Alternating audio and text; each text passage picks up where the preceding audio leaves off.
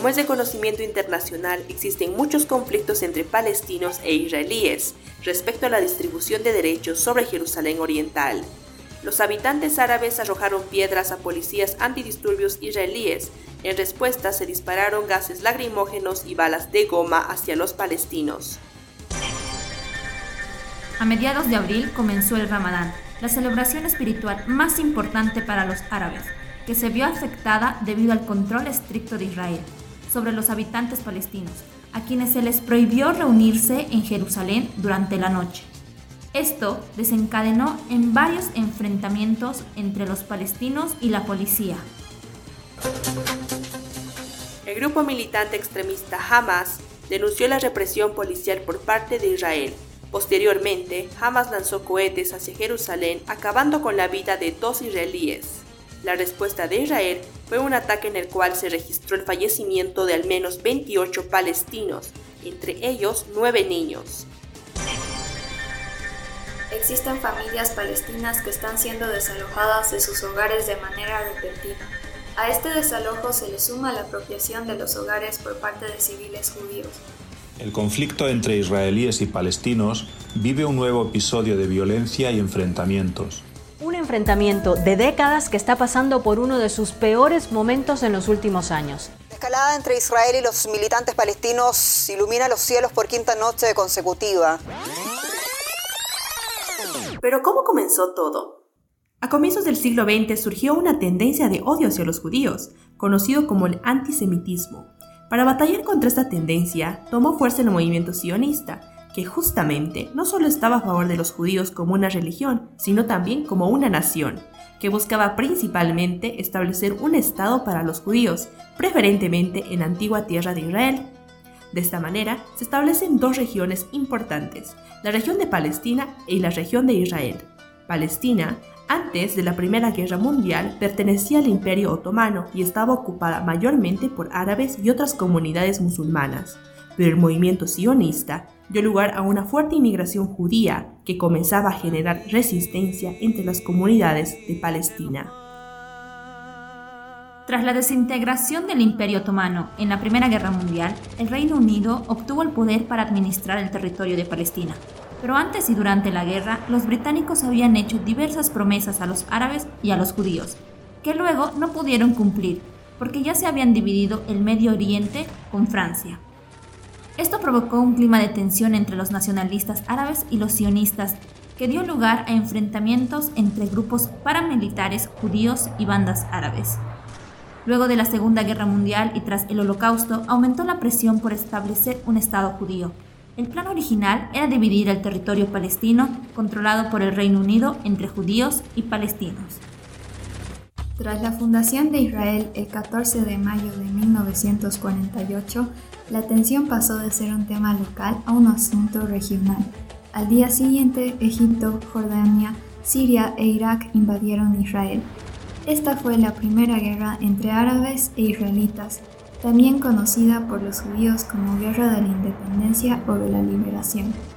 Tras este conflicto, el territorio que antes se pensaba dividir entre judíos y palestinos se redujo a la mitad, reduciendo el territorio de Palestina cada vez más dando lugar a una tragedia nacional, donde 750.000 palestinos huyeron a países vecinos o fueron expulsados por tropas judías, denominando a este suceso como Nakba, traducida como destrucción o catástrofe.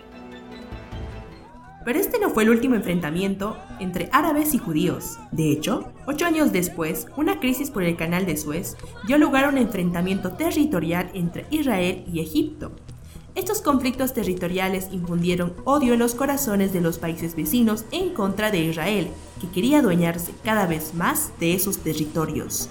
Así, entre el 5 y el 10 de junio de 1967 se dio la Guerra de los Seis Días, tuvo consecuencias profundas y duraderas a distintos niveles. En primer lugar, pese a la unión entre Egipto, Siria, Irak y Jordania en contra de Israel, fue una victoria aplastante de Israel frente a esta Unión Árabe.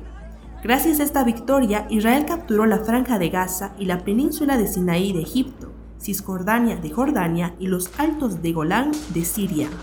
Por esta razón, medio millón de palestinos huyeron de su hogar. Después de seis años de esa tragedia, se dio la guerra de Yom Kippur, donde se enfrentaron Egipto y Siria contra Israel, lo que permitió que el Cairo recupere el Sinaí, pero no la franja de Gaza.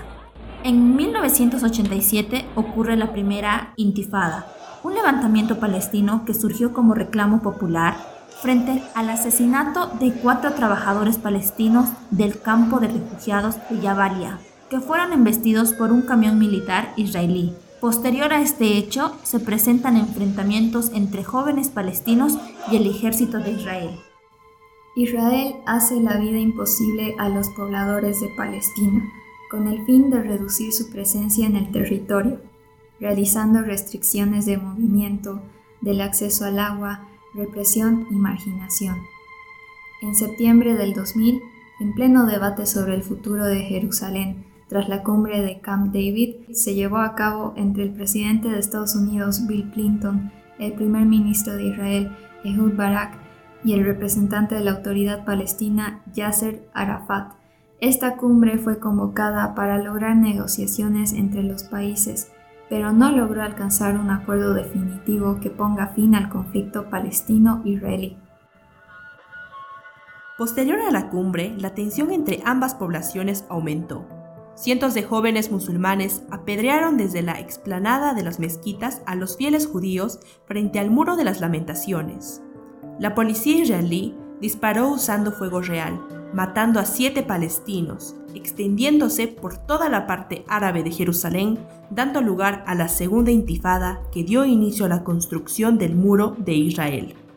En 2003, la Asamblea General de Naciones Unidas le exigió a Israel que interrumpiese la construcción del polémico muro, pues según la Corte Internacional de Justicia de La Haya, la construcción del muro israelí en Cisjordania es ilegal, ya que incumple con las obligaciones de Israel en virtud del derecho internacional humanitario. Pero Israel rechazó estas recomendaciones y continuó con el muro que aún se sigue construyendo. Cada día, todos los palestinos que quieran entrar más allá del muro para regresar a sus casas deben presentar un permiso especial a los soldados israelíes, situación que es totalmente ilegal ya que vulnera los derechos internacionales de un territorio. En abril de 2011 fue probado en combate por primera vez el Domo de Hierro, un sistema de defensa creado entre Israel y Estados Unidos, cuando derribó un misil lanzado contra la ciudad de Berseba en el sur del país. En 2017 comenzó el último avance militar donde el expresidente de Estados Unidos, Donald Trump, declara a Jerusalén como capital de Israel. I've judged this course of action to be in the best interests of the United States of America and the pursuit of peace between Israel mostrando su apoyo al mismo e invisibilizando a la población palestina que vive en Jerusalén, además de ser reconocido como un territorio sagrado para cristianos, musulmanes y judíos. Hoy, lunes 17 de mayo de 2021, los conflictos entre Israel y Palestina siguen latentes. Este y otros relatos sobre acontecimientos de actualidad puedes encontrarlos en nuestro perfil de Spotify. Ecos del Tiempo te acompaña cada semana con nuevo contenido.